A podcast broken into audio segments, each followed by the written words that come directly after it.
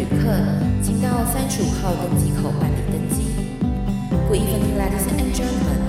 Passenger on the flight to Travel Charter, please proceed to gate number thirty-five. Thank you.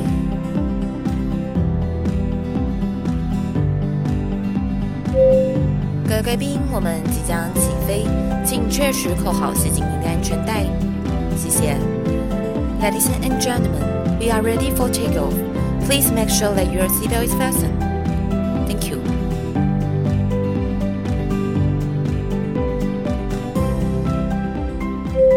Hello，各位听众朋友，大家好，欢迎来到旅行快门，我是 Firas。今天很高兴，我们又要邀请到我们的老朋友，虽然一点都不老，但是呢，已经变老朋友了。我们录过很多集，而且很受欢迎的 Sylvia，欢迎她。Hello，Hello，大家好，我又来了。哎，真的可以变老来宾这样子吗？真的，而且大家好喜欢你，哎，真的吗？是吧？哦，太感谢了。但是我觉得主要是因为你分享的主题都非常非常的吸引人呐。没有，Firas 很会挑人呐。真的，我跟你讲，就是来宾都要慎选过，就是呢，当然内容主题要很好，当然颜值也要一级棒。哦，哎、欸，有讲到颜值，这要加分加分的，感谢。好了，我们今天找 Sylvia 来聊一个主题，我觉得蛮有趣的哈，就是呢，他其实在去年的时候带着他们家的小孩，对，去欧洲玩了两个月。对，你哪来的勇气？我觉得这一件事情，我现在想起来很可怕。哎，不是不是，我现在说的不是带小孩去欧洲玩很可怕，而是、啊、不然是什么？是我怎么已经到了我在聊带小孩旅行这件事情？我还记得我们上一次聊印度的时候是十几年前，你还是小姐姐的时候，对，现在已经变成是妈妈了。对，那个瞬间的转换，重点是我的感觉是我以前在讲旅行对我的改变，讲每一个旅行的故事，然后到上一次我去了另外一个 podcast，他们在聊两性夫妻之间的相处之道，然后。呃，如何在我爱的、热爱的旅行跟育儿之间取得平衡？哇，这都是人生的必经过程啊！对，然后我现在已经在这边讲如何带小孩子出国，那未来是不是瞬间要开始讲如何带我小孩学外文的事情？如何面对我儿子第一次带十个女朋友回来的事情？这样。我想旅行快门应该有机会再撑个十年二十年吧。哎，有没有机会到？哎，当我已经变成老奶奶的时候，我还在旅行的故事，我很期待。因为我们在房间看到比较多哦，带小朋友出去旅行的，通常都是爸爸妈妈带着小孩，也就是二打一。可是你这次是一打一，对，那想必应该是更加辛苦了。我觉得我厉害。我这么说好了，我从前呢、啊，就是从生完小孩之后，大家看我没事带着小孩上山下海，然后到坐飞机到什么去，又后来出国了，然后每个人都会说：“哇，你好厉害，你好厉害，为母则强啊！”我以前超讨厌这句话的，但是我现在慢慢接受。我以前讨厌是因为“为母则强”这句话叫做你当了妈妈之后，你自然会变强。嗯，我本来就很强啊，我还需要变强吗？这个感受，这跟我很讨厌一句话一样，就是能者多劳。对，你就忙死吧，能者过劳，好不好？我犯贱吗？不是这样子，好不好？对对。然后，但是我现在慢慢接受，是因为“为母则强”这句话，我看到的是什么呢？你知道带小孩子出去，为什么大家这么害怕？因为他太麻烦了。所以，只要你不怕麻烦，你想带孩子出门的心胜过。怕麻烦的心，你就赢了。所以我现在觉得我很强，是因为我不怕麻烦。嗯，我不怕麻烦，我愿意带他出门去。对，因为呢，自己一个人出去旅行的时候，你只要照顾好自己就好了。对，当你扛着一个宝宝的时候呢，对，哇，你所有的心思都要围绕在他身上。真的，说实在，对。可是我太想带他出门了，所以其实今天与其来说教大家什么样什么样的攻略要注意的事项，好了。我还不如先要提供给大家一个所谓的心法，你知道吗？嗯，就是今天第一个动机，就是因为你想要制造你跟你宝宝的回忆嘛。是，所以即使再麻烦，你都希望带他出去，然后你希望看到你，当你看到他真的面对那个新事物，那个新奇神奇的表情，然后我儿子都会，哦，那个这样子的时候，就觉得啊。都值得了，你知道吗？而且你带他出去两个月，等于是小麦哥放了两个月的假。哦，对，他爽的嘞，一天到晚跟朋友聚餐，爬了无数的山，跑了无数的步，这样子。好了，对小麦哥来讲也是一个呃放空的时段。可是那个时候的确是他真的不能出门啊，嗯、要不然我那时候回波兰呢、欸，他怎么会不想回家呢？是多想念，三年都没回家了。嗯、但真的啦，就是情况不允许的情况之下，对，那我还是觉得我要出门了，我不可能去等我老公。所以我要出门，我就是要出门。对，好了，那我们刚刚前面有聊到，就是带着宝宝出去旅行的时候，会有很多很多的麻烦事。对，那我们就直接进入今天的主题吧。到底会遇到什么事情呢？嗯、对，所以请大家先有这个心理准备。当你不怕麻烦的时候，诶，好了，你就有动力去准备了嘛。嗯，所以其实第一件事情就是搭飞机。我觉得搭飞机其实真的是一个大魔王、欸，诶。最大的关卡之一了。嗯，对，因为我觉得你过了搭飞机这一关，你其他事情你相对之下，你会觉得哎，还好啦，没事的。嗯，带宝宝出门这件事情，第一件事就是他跟我们去旅行都是一样，都是需要练习的。嗯，所以其实你的第一件事情是在宝宝还很小的时候，你大概就要慢慢培养他习惯出门的感觉了。从室内到室外，从静态到动态，从近的到远的，从本来没有什么变化的到变化动荡很大的环境，它是需要也是需要训练的。所以其实你从我，例如说我儿子，大概我一个月这样带他去公园散步，然后后来走到就是带他去河堤跑步，然后到他终于坐稳了，我开始用背巾背他上山，然后越走越远，到他快一岁。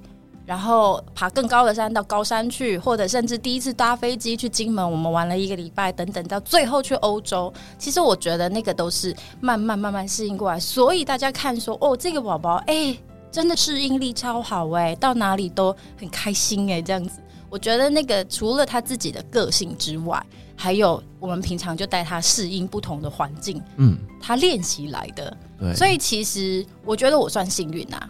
因为简单说呢，我儿子算是一个只会靠腰靠捆，吃饱了就睡觉。他就是他会哭的大部分就是两种事情，嗯、就是他饿了或者他想睡觉了。哦好了，现在多了第三种啦，就是你不顺他的意，他就开始闹脾气的这一种。哦，已经到了这个阶段了，很快。我告诉你，真的，他不到两岁，他就已经出现这个镜头啊，啊，进入了小恶魔的阶段了。哎、欸，你不要以为好像啊还很久的，其实瞬间他就长到这样子，瞬间他又进入下一个阶段，他就每天都在破关，每一天都在升级。嗯，对。对，然后那个升级的魔王就一关比一关更大。那在飞机上的时候呢，通常我要先做一些什么？什么样的准备啊？其实哈，我觉得每一个细节，我当然不可能每一个细节都说。可是呢，你应该是要先看说你的小孩是什么年纪。最轻松的时候，反而是例如说六个月之前，他都还不会动、不会爬的时候，他就任你处置了，嗯、你懂吗？那个时候其实反而是最简单的。那我觉得很麻烦的时候是后来他开始吃副食品的时候。那副食品你又不是随便的食物给他吃就 OK，所以你要多带很多单纯的副食品，然后再加牛奶，所以要带的东西就更多。好，可是呢，到不同的年纪的时候，他其实例如说他现在可以跟着大人吃了，随便吃的东西 OK，甚至我就算如果短期的旅行没有带任何牛奶，他早上习惯喝的牛奶也没关系。但是他现在的问题是什么？他现在是已经好动到，即使你要叫他回来，他也不想听你的话，所以他就会走他自己的路，你就必须所有的目光都在他身上这样子。嗯，所以他每一个阶段会有每一个阶段不一样的问题嘛。那第一个当然就是他现在在什么阶段？好，所以你要准备好这些东西之后，然后呢，买机票，你要知道两岁之前真的应该好好把握。诶，两岁之前的婴儿票，他们叫 infant。基本上是免费，所以你只是多付一些多的税金，所以大概你多个两千块，你就可以带宝宝出门去了。好，然后所以你在买机票的时候，你在查票的时候，其实就应该去查，比如说一个成人，然后跟一个婴儿，这个时候你查到的票价就会是包含婴儿的，而且是可以连同他一起开票的。要不然，如果你是分开开票啊。它后面会有很多麻烦的问题，就是你会比较麻烦，你需要打电话去，然后去跟他说，呃，我这边有婴儿票，然后我什么，他另外开票，还有什么人工的作业，我觉得那个很麻烦。所以一开始买票的时候就是设定好，大人加小孩，而且呢，一个大人最多可以带两个小孩，所以你知道，我一打一真的不是什么，没有什么。那个一打二、一打三的妈妈，那个 爸爸，那真的才叫做厉害。是对，好啦，那你订好机票之后，订好机票之后，其实有一些些小撇步，就是呢，如果你的小孩还很小。他是要躺在那个摇篮里面的，你其实要赶快手刀打电话去跟他订我那个机舱前面的位置，第一排的那个位置。对对对，你有看过那个第一排的位置，通常比较宽敞，然后他们上面会钉那个婴儿床，那个是限量的，所以先抢先赢，不一定订得到。而且就算订到了，举例来说，我们有订到，我们可以坐那边，但是我儿子长太快，长太高。他已经超出那个婴儿篮限制的长度了，即使他很瘦，他没有超过那个体重，可是高度超过了就不能使用。嗯、但是他们其实还是很好啊，他说没关系，你还是保留这个位置，我们帮你预留这个位置，我们的那个床还是帮你准备好。那到时候你有没有用上，我们就看现场状况。然后呢，有一些传统航空，尤其是传统航空，它很贴心，它还会帮你准备婴儿尿布。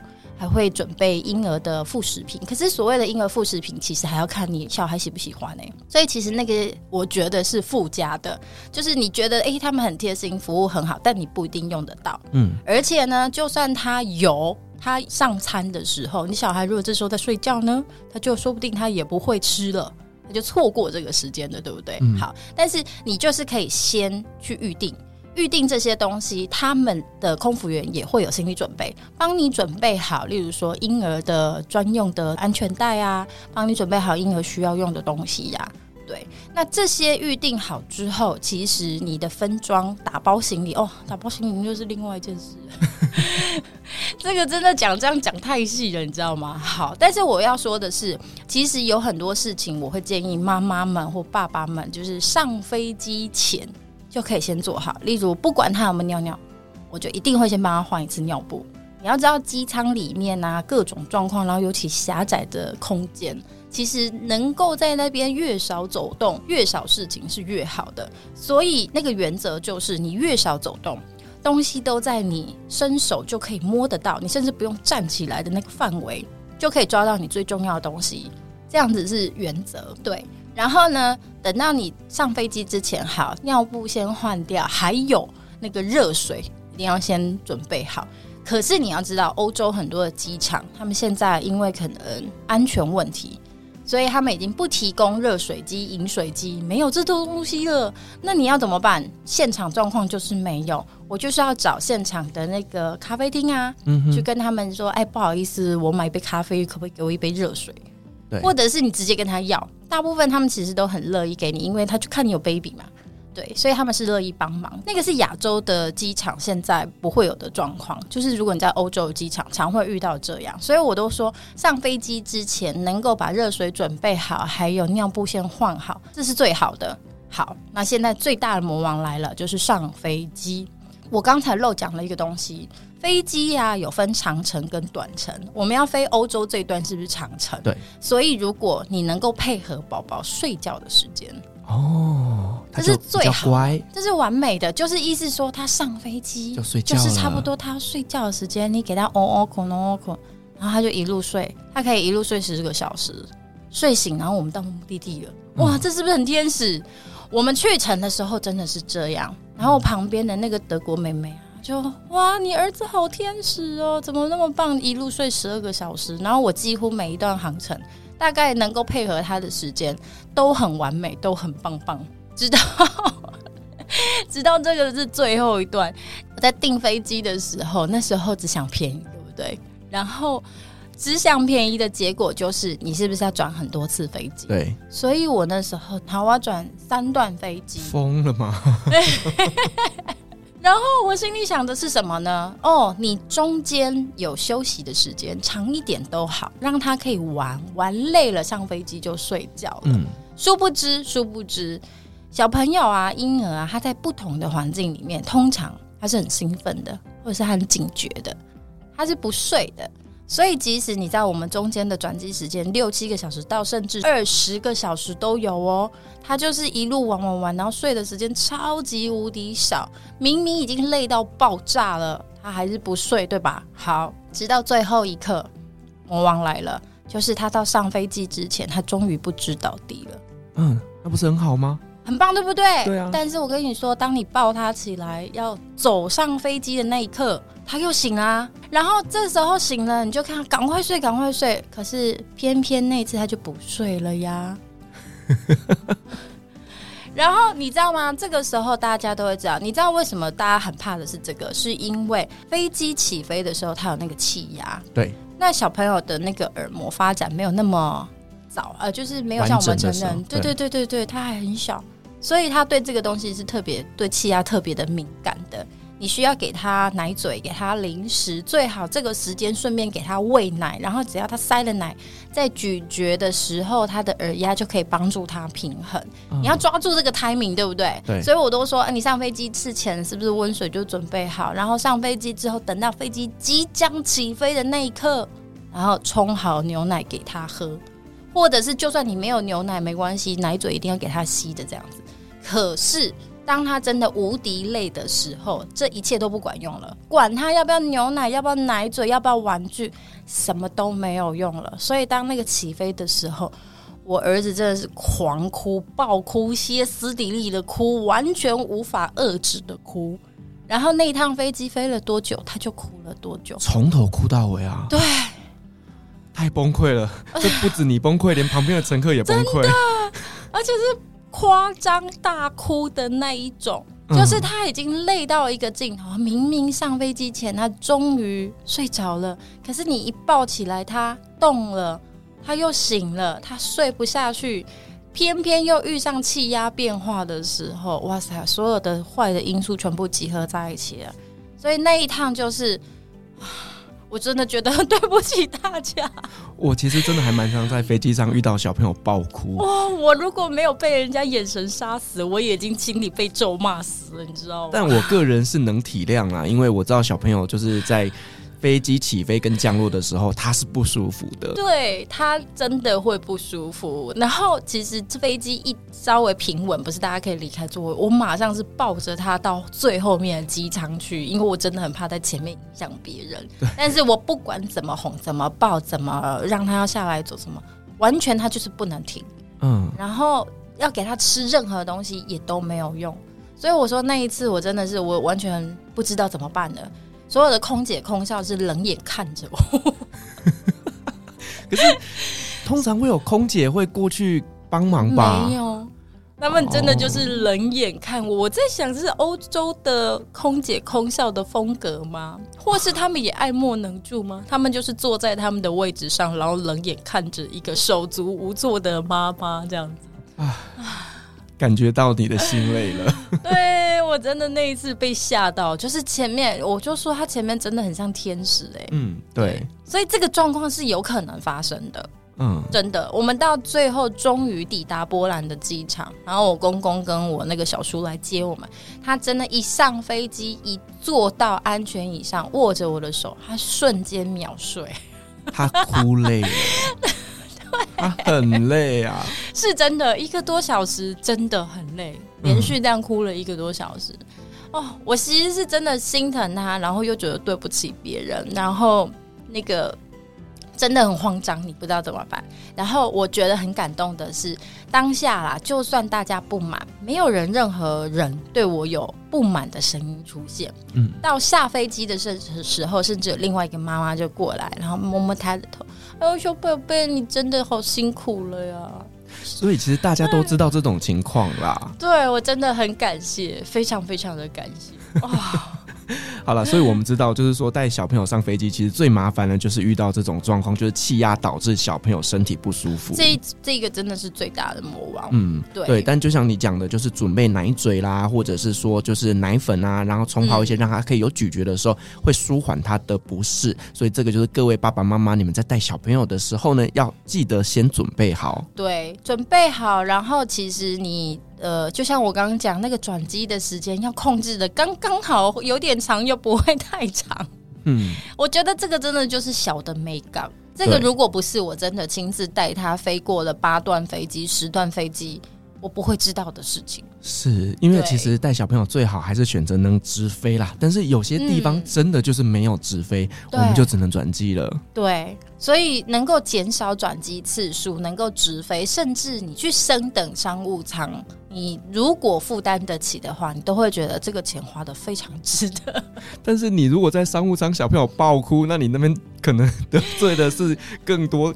尊贵的客人呢？真的，所以怎么样都很难决定啦。对，说真的，嗯、没诶、欸，没有完美，你就是要祈求那一天宝宝的状态是非常好的。是，对。但就像你讲的，就是要不断的训练小朋友，让他能够具备这样适应这样的一个环境啊。对对。但我真的我很幸运，我很幸运，幸好我宝宝就只有那么一次恐怖的经验。嗯大部分的情况他是都很 OK 的，但是其实妈妈是，就是你陪他飞的人是很累的，因为当他开心的时候，他上飞机不一定要睡，他就想要玩，他就是新奇了，他吸着奶嘴吃着很多东西，他还是想要玩，所以你要一直陪他玩，一直去转移他的注意力，不要让他去影响到别人啊等等的，所以整个上飞机你就不用想要休息了，嗯。除非他想他在睡觉，他真的睡熟了。好，你有机会可以眯一下。你也不可能完全放心的睡着啊。哎、欸，我们长城那段飞十二小时那段，他真的就是整个趴在我身上，无尾熊这样子。然后我真的睡，就跟他睡到很熟，两个人都熟睡这样。虽然我后来手是麻着醒过来，可是我们真的是熟睡的。也是有这个状况啦，但是我觉得可遇不可求啦。对啦，每个宝宝的状况也都不太一样。对对，那这个是在飞机上面的会遇到的状况嘛？嗯，那在机场的部分还会遇到一些什么样的状况呢？机场的话，其实它每一个机场啊，呃，很多妈妈，如果你们例如说一定会带婴儿车。一定会带飞机，对对不对？好，但是也有可能你的婴儿车是没有上飞机的，是直接直挂行李就过去的。哦，对对对。如果你有遇到这样子的状况，例如说你想要减低你平常随身行李的重量，那这个机场刚好，我觉得有一些欧洲机场或者尤其是大的机场，它一定会这样子，它一定可以提供免费的出借婴儿车，还有很大的机场，它会有设置很多的那个亲子空间。让小孩子有机会去放电去玩，所以那那边呢、啊，相对安全的情况之下，你就可以带小孩子去放电。然后呢，甚至更好的，它会有提供专门给婴儿休息的地方，哦、相对比较安静。所以那个东西是你出发之前，你就可以去查你转机的机场有没有这样的服务。那有这样的服务，你也许可以考虑说，哎，那好，飞机呃，不，那个什么，你的婴儿车也许可以直挂，也许不用跟着你。等等的，而且我其实啊，发现就是婴儿车能不能上飞机，有些人很在意耶。我以为啦，我真的就是没经验，刚开始没经验的时候，你以为说啊，反正就直挂过去啊，我们就算转机，其实应该用不到。其实没有，他还是需要婴儿车的。而且那个婴儿车啊，为什么？因为对他来说，他也是他呃熟悉的东西之一。对，你知道，宝宝不是都会认棉被、认枕头、认他喜欢的玩具？有一些宝宝他粘什么东西特别紧，婴儿车也是其中之一。嗯，所以如果他能够在他自己的婴儿车上面，他相对比较放松，可以休息，可以睡觉。所以其实大部分的婴儿车很少会遇到那一种你就只挂啦大部分其实不是拖上飞机就是机边托运。哦对对对对对对对。那机边托运我的婴儿车其实还蛮大所以其实我都是机边托运随便他摔啦就是这样想。但是我有发现有一次有婴儿车跟一次没有婴儿车的情况之下天壤之别。所以婴儿车真的是很棒的东西，嗯，对，就是他可以在上面，如果睡得着的话，你真的就会轻松很多。嗯，尤其是像有一些机场真的是超级无敌大的那一种，对，啊，你真的需要婴儿车。我其实为什么会有一次没有婴儿车，是妈妈自己的乌龙。发生什么事了？人家好心帮我机边托运的，然后。我下机转机的时候就直接走出去了啊！我根本对我根本忘记不知道我应该要在机舱边就要赶快拿我的婴儿车，我忘了这件事，我完全就没有把这件事放在心上，直到出去走了几十公尺远了，然后突然想，哎、欸，我的婴儿车呢？哦，那这样子的话就会变成说，他就会再把它放回去飞机，他就把它对放回去飞机，然后当成托运行李，直接下一段这样子。而且它是就直挂到终点了。OK，我在下一个转机的机场也没有了。嗯哼，哼，所以变成我的小孩，他就必须怎样？他就坐在。行李车上，哦、你知道我们机场不是都有那个推行李车上的东西，对对对，所以他才会异常的兴奋啊！因为对他来说那是新玩具，他要玩那个，他并不是他可以放松的东西。对对对，对，所以好啦，都是一切都是血泪啦。好了，那飞机跟机场遇到的事情讲完之后，那我们接下来就是要讲饭店的部分嘛。带着小朋友去住饭店，跟我们自己成人去住饭店，那也是截然不同的两件事。对，尤其是越小的小朋友。嗯，这么说吧，好，这么说，我觉得呢，带小朋友第一件事情，带小朋友跟带老人、跟长辈出门去订饭店的原则很像哦。什么？就是你尽量拜托，千万一定要定在交通很方便的地方。如果你要搭地铁，就是尽量地铁旁，走五分钟、走十分钟就好了。啊，不对，十分钟都还太长了。嗯，我真的那个经验就是什么呢？我从我刚到法国的时候。然后我订的第一个饭店，其实它的交通是很好的，就在地铁，我就坐，而且我是找到地铁只要搭一段，我连转车都不用的那一种。所以我的交通就是什么，机场坐 shuttle 进城市，然后搭一段地铁，然后出来走十分钟，我就到饭店了。嗯，我觉得这个应该是非常轻松的路线。殊不知，当我的我那时候的行李是什么？我的行李是一个婴儿。然后一个大行李跟一个婴儿车，然后我忘了捷运没有电梯是一件这么恐怖的事。哦、各位，如果你去日本，如果你去法国，如果你去伦敦，还有韩国，对，那个历史悠久的地铁系统是没有电梯的。你就抱着小朋友爬楼梯。是，哎、欸，我背力练得很强，哎，真的就是这样来的。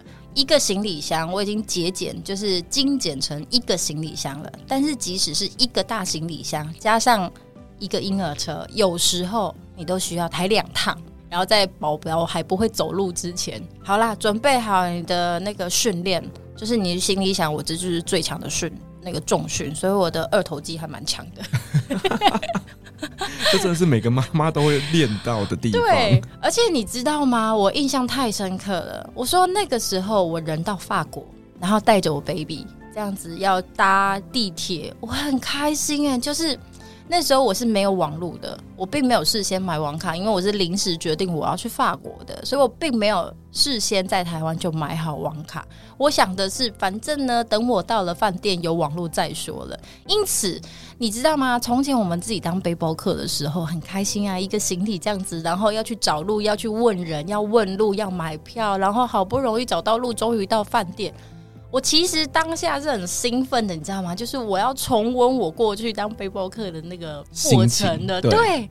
然后我觉得哇，我是青春的这样子，你知道那个那个感觉。等我呢经历过这一段，那个拖着行李，拖着。那个宝宝的婴儿车，然后好不容易进入地铁，又在拥挤的地铁中跟人家挤来挤去，终于出了地铁，再爬三段楼梯，终于出了地铁，到了路上，然后再继续找法国人问路，他们却都不跟我讲英文的事，我问到第四个年轻人，他才知道说我要问什么，然后他要跟我讲什么东西这样子。然后讲完我都累了。最后，最后再把行李跟那个慢慢拖拖拖拖拖走到饭店。你以为短短十分钟的路程，其实是只有七分钟的路程啊！短短七分钟的路程，可是其实我拖了二十几分钟。是不是因为他们的石板路也不好走？对，你知道了，就是那个欧洲都是这样子。对，历史悠久的美好就是苦难的开始。对，而且行李箱的轮子都很容易坏。哦，我现在知道我的婴儿车跟行李箱轮子有多好了。然后重点是你要知道，巴黎的饭店几乎他们实在是地下人稠，我觉得跟不绝对比台北更。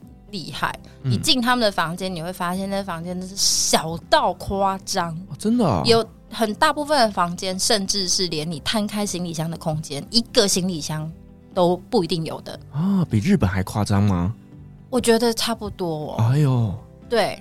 因为真的太贵了，所以你如果真的想要住的好的地点，然后交通方便，相对的房间就小嘛。但它还是很贵啊。嗯。好，anyway，你终于去到那边，然后终于进房间了，因为那个连走道都超级小，我连要推婴儿车进去，婴儿车加行李箱的厚度就过不了了。你看那个走道有多小，嗯，所以终于进到房间，然后把婴儿车堆一边。重点是婴儿车我推进去，门关不起来，我还要瞧某一个角度，然后终于把门关起来。我整个瘫到床上去的时候，哇塞！好了，今天结束了，我不想出门，累都累死了。哎、欸，真的是就短短一段从机场到饭店的这一段路、欸，哎，嗯。所以虽然我在讲饭店呐，可是其实这个件事情就是告诉大家，好啦，该省的 钱不要省，这个时候应该直接机场 shuttle 直接带你到饭店去是最好的。对，不然就是计程车啦。对，本人就是犯贱，非常想重温当年当背包客的那个新鲜感、兴奋感。好，那这个在就是移动到饭店过程当中就有这么多辛酸血泪。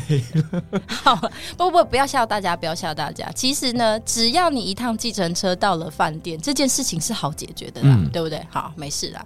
但是呢，我觉得饭店其实我说了，它要在交通方便的地方，这件事情真的很重要。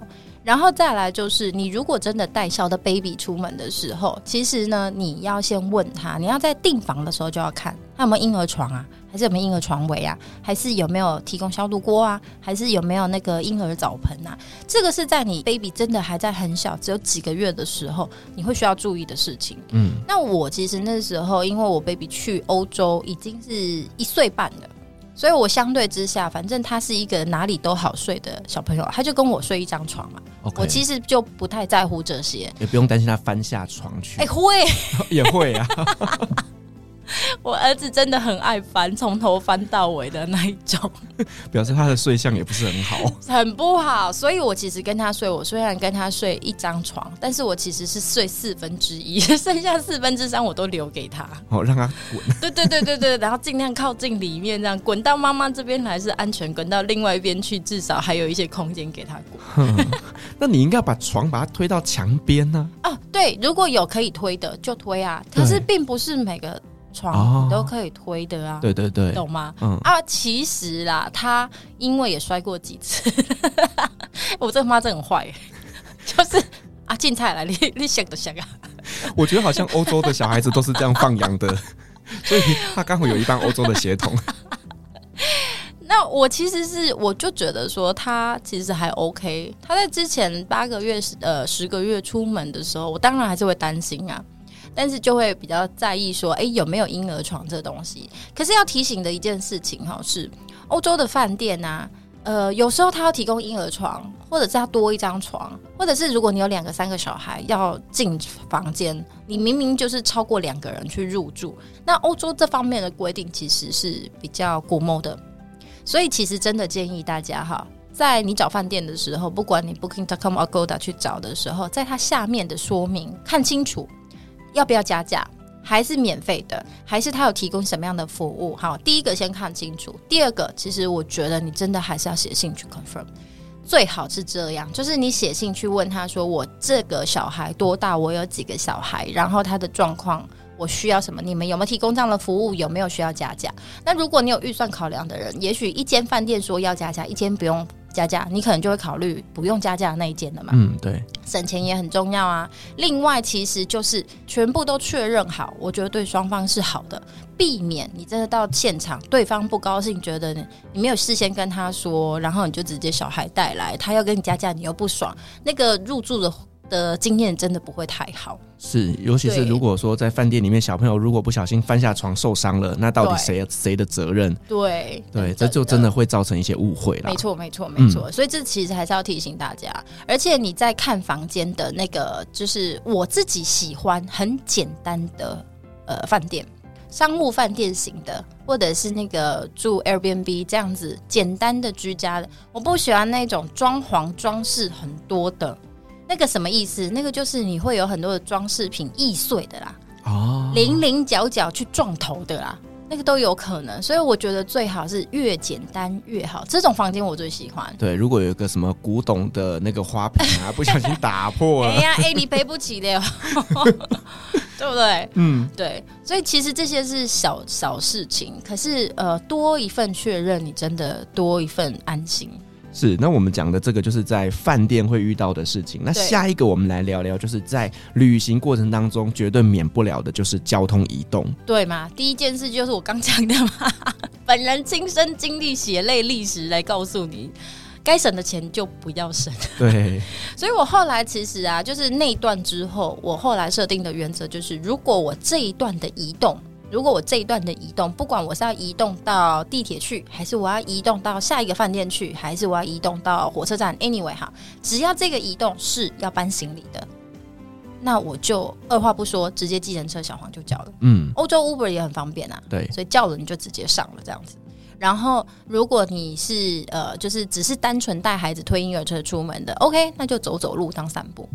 然后上下捷运的话，应该也还算 OK，扛得动。扛得动，对。如果单纯只有一个婴儿车，我也扛习惯了，OK 的。嗯，或者甚至是我小孩如果一岁多，他可以走，我甚至可以牵着他慢慢走，慢慢走，这都 OK 的。对对。但是只要有要搬行李的这一段，那就好吧，小黄就来了。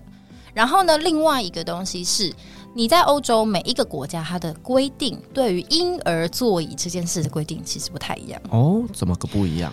呃，欧洲很多国家它是规定，所有的车，你的婴儿、你的宝贝，就是几岁以下、六岁以下，你一定要坐婴儿座椅的。嗯，诶，那你大小黄哪来的婴儿座椅啊？对，对吧？所以在预定机场 shuttle 的时候，其实就会预定有婴儿座椅的。在叫小黄叫那个 Uber 的时候，你其实就会预约有那个 baby car 的那一种。嗯，对。可是，例如说我在巴黎的时候，我后来发现。他们的规定其实跟台湾一样，就是营业用车就没有关系。有的司机跟我说：“呃，本来我遇到一个司机是他看到我有 baby，然后这样子，他觉得他就眉头深锁。我这样真的要载你吗？幸好是很近，但是后来我去查法规是说，OK，他们的营业用车这跟在台湾一样，私人轿车你就一定要有婴儿用座椅。”然后呢，那个如果是营业用车，可能就不需要。哦。所以你每一个国家，甚至每一个城市的规定，其实我觉得事前出发最好查一下比较好。对对对对。哦，啊，当然啦、啊，为了 baby 的那个安全起见，你如果都能够先预约有婴儿座椅的，是不是你就相对很好？没错，这到包括坐飞机都是哦。嗯哼，对对对对对。对，因为小朋友他们有特殊的那种尺寸的座椅，其实是比较安全的，对，相对安全很多。对，那如果啦，好，真的你没有安全座椅。必须要抱着他，在你腿上的时候，务必真的就是抱好，要让他乖乖的，不能在那边起来走动，呃不是不是走动，就是跳动或者是什么的。那个其实，在行车的之间都是危险的。对，可能不小心弄到了司机或干嘛，踢到哇，你那个方向盘 歪掉，踢那么远。你也知道，有些小朋友就是动作比较大。哎呀，练跆拳道出身的，就可能会这样，对不对？那就比较会有一些安全的疑虑了啦。对，那移动这件事情很重要，但我觉得有另外一件事情其实也很重要，那就是吃饭。因为对于成人来讲，很多东西我们到欧美国家都不见得吃得惯。那小朋友呢？我其实很想劝大家就，就就算了，放弃餐厅这一块嘞。真的哦，不能这样说，不行。美食对我们来说太重要了啦，对不对？嗯、好，所以当然还是因为只要爸爸妈妈，其实你都知道啦，带小孩去餐厅，然后你要喂小孩吃饭，是一件很忙乱的事情。你忙完他，你自己就没得吃，然后等到你想吃的时候，他想玩，你又要管他，你又要制止他，等等的，你是无法。真的静下心好好吃饭，喝杯咖啡的。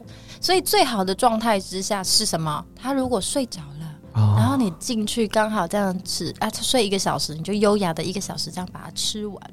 但是这种是是 这种应该不常见，就可遇不可求啊。对。然后还有你吃什么东西，其实也蛮重要。例如你要去那个，我们要去吃那个海鲜大，不是大闸蟹啊。你要去那边拔蟹壳的时候，你觉得你的小孩有那个耐心等你那边拔蟹壳，然后他再慢慢吃嘛？嗯哼，对，所以你去吃什么太麻烦的，你完全没有手可以顾小孩的这种。还有呢，就是你要在那边等很久，有些餐厅真的超热门的，你光在那边排队，你可能排一个多小时。你的小孩真的没有那个耐心，对，可以陪你在那边等。对，所以我觉得这种啊，其实就就就舍去掉了。嗯，对。那这个餐厅有没有婴儿座椅呢？如果你的小孩像我，艾利克，他其实算是高的，所以他其实很早他就可以不用婴儿座椅，然后他就坐在我们旁边这样子自己慢慢吃，那个是好的。可是如果你 baby 就是小呢，他如果刚好又没有婴儿座椅，那你都要坐哪里？坐你腿上。坐你腿上的时候，你就很难好好吃饭了。对。所以我才会说啊，有时候情我真的就干脆情愿直接东西买回来，我还躺在床上，然后慢慢啃我的汉堡，你在那边随便跑，我青菜里啊，你甚至就叫外送，啊，是不是就轻松许多？真的，对，所以其实我觉得，虽然你少掉那个美食的乐趣，可是你可以在别的地方补回来嘛。嗯、所以餐厅这件事情其实是有一点点，我觉得需要选的。然后呢，你知道在餐厅里面啊，呃，最好用的两个东西，一个叫做食物剪刀，哦、一个叫做那个那个叫做什么围兜兜哦，对对，他们真的吃东西，baby 吃东西，你知道那个恐怖的样子。如果你的 baby 又是不喜欢你喂他的。那你就真的那个维多多要帮他准备好吃的，到处都是，那个都是很常见的事情啊。食物剪也很重要，是因为你就是帮他剪成小块，相对之下它会好吃很多。对，要不然光靠你的刀子、叉子那些，有时候真的未必会那么好用。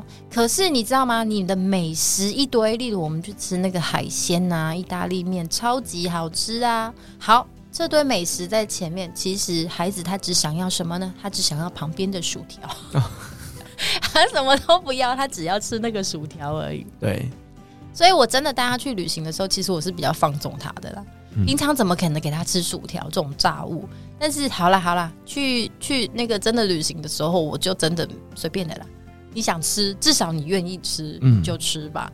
那个不要搞得太严谨，然后我妈妈也累，小孩也累，然后他在那边哭，你也没心情吃，反正不是超级烦的吗？对不对？对对对。好啦，既然大家都出门了，我们都放假，都放假，你慢慢吃，我好好吃，这样子。嗯对，就是甚至以前可能呢不太会让小朋友看手机啊或干嘛的，没关系，现在就架起来。你知道吗？小麦哥以前呢、啊，他超痛恨看到人家在餐厅里面拿手机给小孩看，嗯，但他现在开始接受了，他觉得他应该直接买一只手机给儿子。真的，那个很好用，就是你真的要遇到了之后，你才知道，有时候也许并不是爸妈随时都想要放纵小孩的，对。有时候真的是你很怕他去打扰到别人啊，或什么的。对，我我们当然知道说，让小朋友太小就开始使用三 C 产品，并不是一件好事情。对。但是你小朋友在外面用餐的时候，他在那边吵吵闹闹，嗯、真的啦，拿个手机给他，他就乖了。对。他就在那看了，对不对？嗯，但还好，哎、欸，这一点我目前为止还没破戒。我儿子现在两岁了，目前为止去任何餐厅用餐的地方，我都还没有任何要给他手机的概念，在那边看拿手机或什么的。所以我想尽一切办法，用其他的方式去安抚他，让他吃饭，或者是吃他喜欢的食物都可以。但我还是尽量没有给他用手机。我看我能撑多久了。撑多久算多久了？他再大一点，可能就会想要了。他现在很喜欢，因为他就看到爸妈在大人在划手机啊，嗯，他也会想要这样划手机啊。对，他不知道他在划什么，可是他就会想要来按按按啊。嗯、他已经很清楚知道你哪里可以开手机了。对，他只是不知道你的密码而已。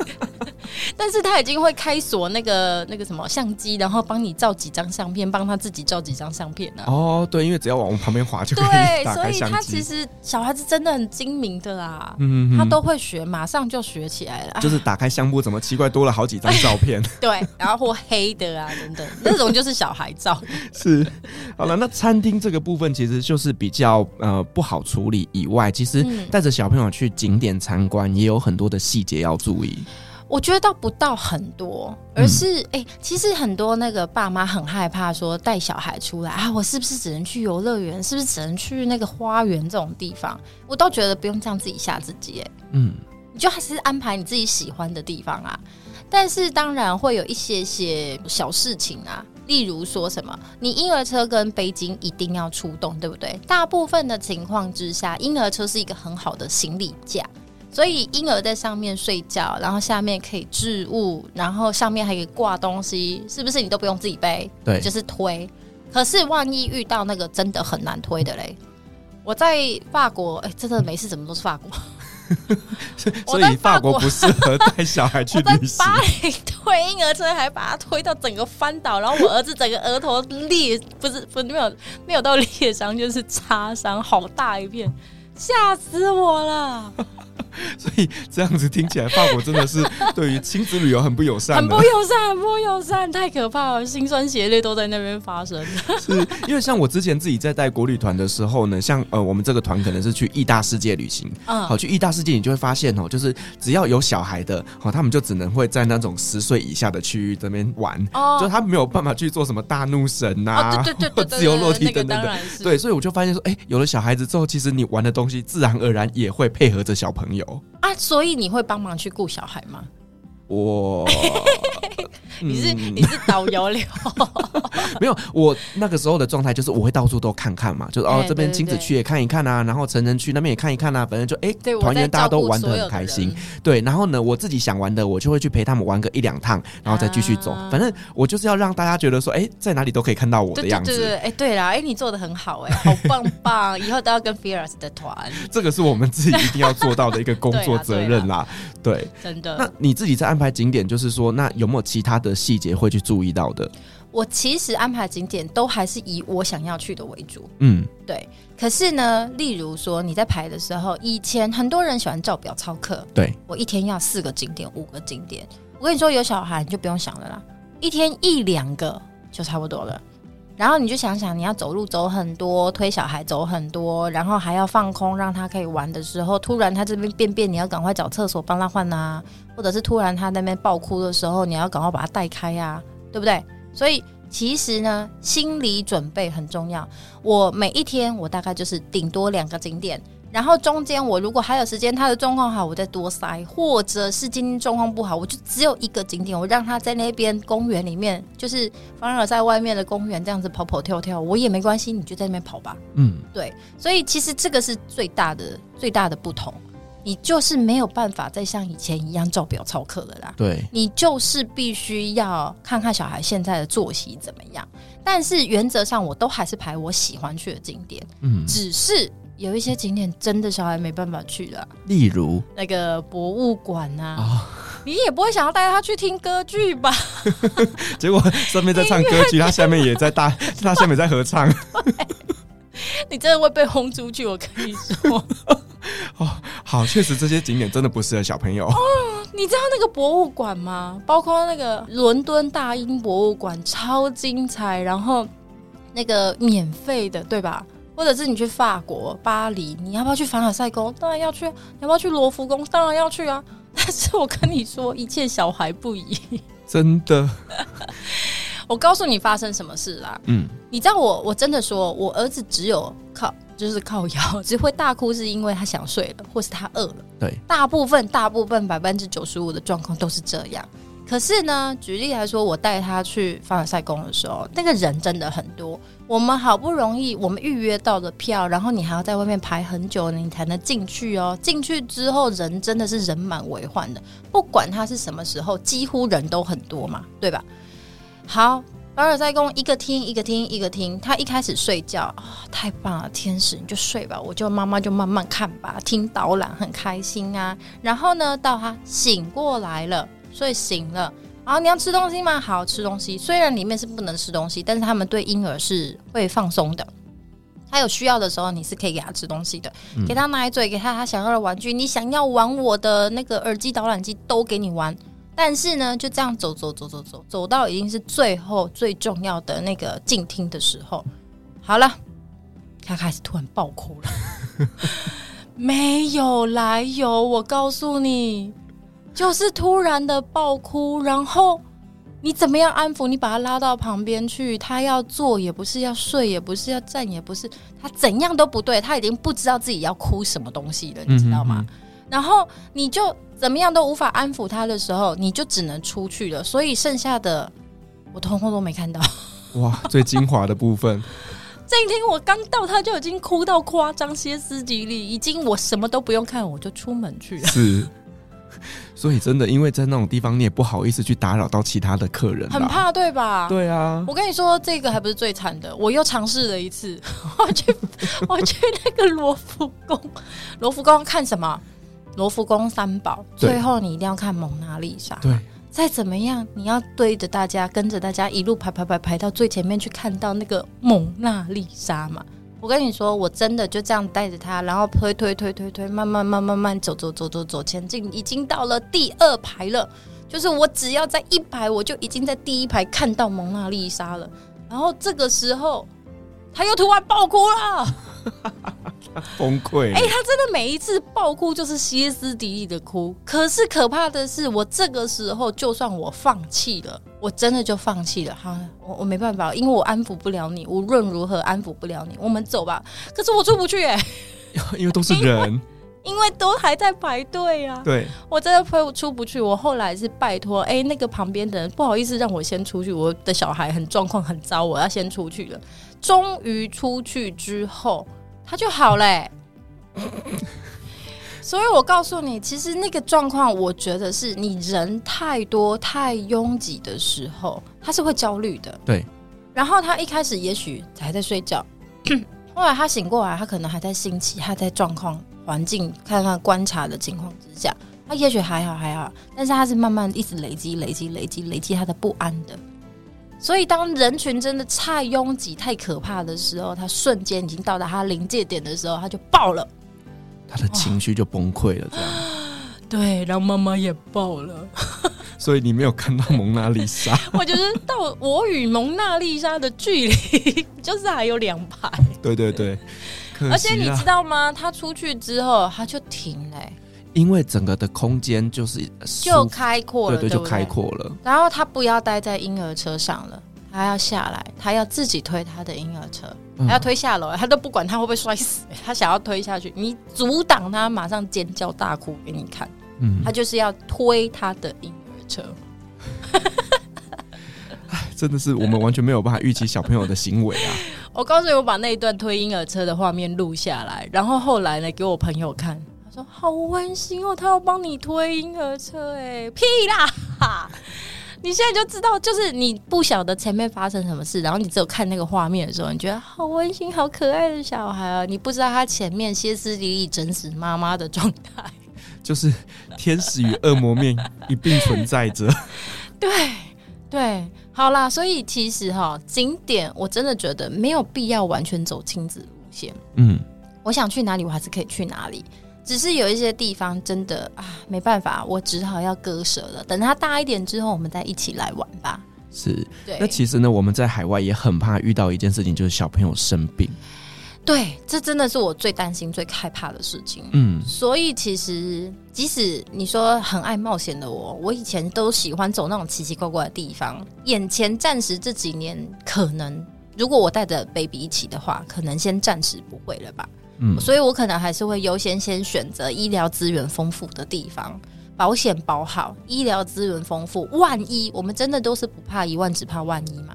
所以如果万一真的有什么状况的时候，你也才直接有那个资源可以帮你处理。对，吧对，而且就是你要找当地，他们可能会有一些呃英文能沟通的医院啊，对，这个真的很重要。很重要。很多医生其实未必可以英文流利跟你沟通，欸，哎，对我这个我有在土耳其遇过，是哦，不是每个医生都英文很通的，对。可是你真的很怕说，如果当下那个很紧急的状况，然后英文又不通，哦。真的很吐血、很头痛哎、欸。对，尤其是你呢，回来台湾，你保险要给付的时候，必须要有英文的证明。对，对，对啊！万一他叙述病症又不是真的，你发生的那个事情呢？对，所以这个选择一个英文能沟通的医院，其实是很重要的。嗯，所以就像你讲的，可能以前你很喜欢冒险，就是哪里越难走，哪里就越想去。对，但是现在也不可能了。像是印度那种地方，可能短期内不会再带小朋友去了吧？也许啦，他再等个两年啦，四五岁，希望我我也不知道，我真的无法预设哎。对，只是眼前看我心脏的状态之下，还是没有这么大，没有这么敢冒险啊。说实在的，在印度可能小朋友 狂拉肚子之类的，肚子我就吓死了，真的真的。所以呢，在小朋友出来之后啊，很多很多的旅游的一些方式都跟以前不太一样了。对，但是我其实还是希望大家不要自己吓自己。我的意思就是，你需要改变的，配合小孩的一定有，而且一定有麻烦的地方。可是你自己放宽心吧，嗯。然后呢，做你喜欢的事情，带他去你喜欢的地方，你还是可以很开心的。然后在你放松心情的情况之下，你也给他多一点的时间。他在你知道他在公园里面玩啊，然后去跟不同的小孩、跟不同的游客的小孩在那边玩的时候，哎，那个画面超美的耶！嗯，对啊，然后阳光洒下来，所以你其实放慢脚步，你还是可以享受很多这样美好的时间时刻。对，带着小朋友玩，其实你会得到很多不同的回忆，尤其小朋友的成长过程中就这么一次，所以呢，带着他去看你想看的世界，我觉得这个真的会留下非常非常美好的一个回忆啦。只是说，在做这样的一个旅行之前，要做非常非常多的功课，那把这些功课呢都一一的做足，让自己在旅行当中确保万无一失。对啊，我们只能尽量。跟旅行一样，我们只能尽量，但是也不要给自己太大的压力。事情来了就要解决，就是这样，一次一次训练起来。哎、欸，你小孩一定会跟你一样超级强。真的？那如果说真的不想要这么麻烦，就是跟团。哎、欸，对啦，说实在，真的会省很多事情。是，但是当然说，我们在带团的过程当中，领队呢可能遇到小朋友，我们可能要多花一点点的心思去照顾这个团员、小团员。的啊，一定的啊。对对对，对所以就是呢，如果不想这么麻烦。你就是跟团，所以赶快跟 Fearless 的团。哎，你那个土耳其团什么时候？赶快瞬间广告一下。好了，三月三十号的土耳其郁金香节也快了耶！对对对对对。然后大家赶快啊，报手刀报名 Fearless 的团，一定要一向太热门，你慢一点报名就没位置了。有没有我超好？有没有我这个？希望大家赶快来参加。好了，我觉得今天真的很高兴，又邀请到 Sylvia 来跟我们分享一个呢比较特别的角度来玩旅游。那但是我觉得她的经验真的能够带给我们很多现在可能是妈妈或者未来即将成为妈妈的这些呃女性听众一些很好很好的建议。所以也希望大家在未来带着宝宝去旅行的时候都可以平安无事。对，不要害怕，然后好好享受那个过程。对，这个过程是一定比以前有更多的挑战，但是呢，嗯、回忆一定是美好的。然后你。会觉得自己超强哦，对，然后呢，你的旅游的那个 level 就会不断的提升，对，大魔王都破了，以后还有什么好怕的？是的，没错。好，我们再一次感谢 Sylvia 的分享，同时我也感谢所有听众今天的陪伴。如果您喜欢我们的节目的话呢，别忘记给我们五星好评加分享哦。另外呢，我们在 FB 设有旅行快门候机室的社团，针对今天这期节目，你有任何想分享的，都可以在上面留言，所有的留言都是我亲自回复哦。旅行快门，我们下期再见，拜拜，拜拜。